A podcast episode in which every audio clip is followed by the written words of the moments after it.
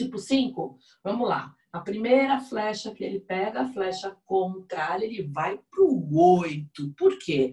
Porque nós entramos nos tipos mentais e os tipos mentais têm aqui uma cabeça. E aí ele vai lá para o 8 e conecta corpo, ele conecta, enraiza né, e ganha força corporal.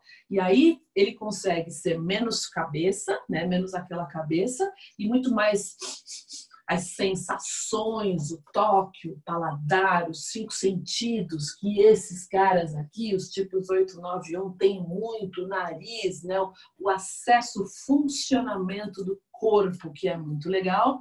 Eles vão se mostrar mais é, empoderados. O tipo 5 é sim o tipo que precisa disso, que tanto está na moda aí, que é o empoderamento, que é, né?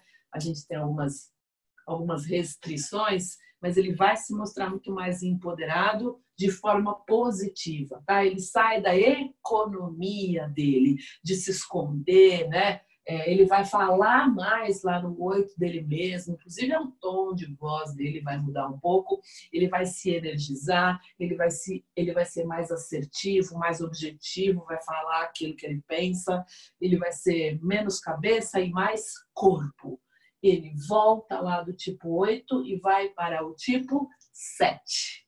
E aí no tipo 7 é tudo aquilo que a gente já sabe, ele vai experimentar inovação, as novas ideias, ele vai se tornar mais aventureiro, ele vai ser profundo, sim, mas muito mais abrangente, com né, a parte positiva do tipo 7, é, da, do querer mais coisas, da variação, ele vai ter mais bom humor, vai ser mais aventureiro, mais descontraído, vai buscar mais prazer e mais contato com as pessoas, vai ser mais espontâneo, ele vai perder um pouco daquilo de que só quero ficar sozinho e recolhido, ele vai interagir, ele vai estar mais alegre, vai estar compartilhando mais, tá?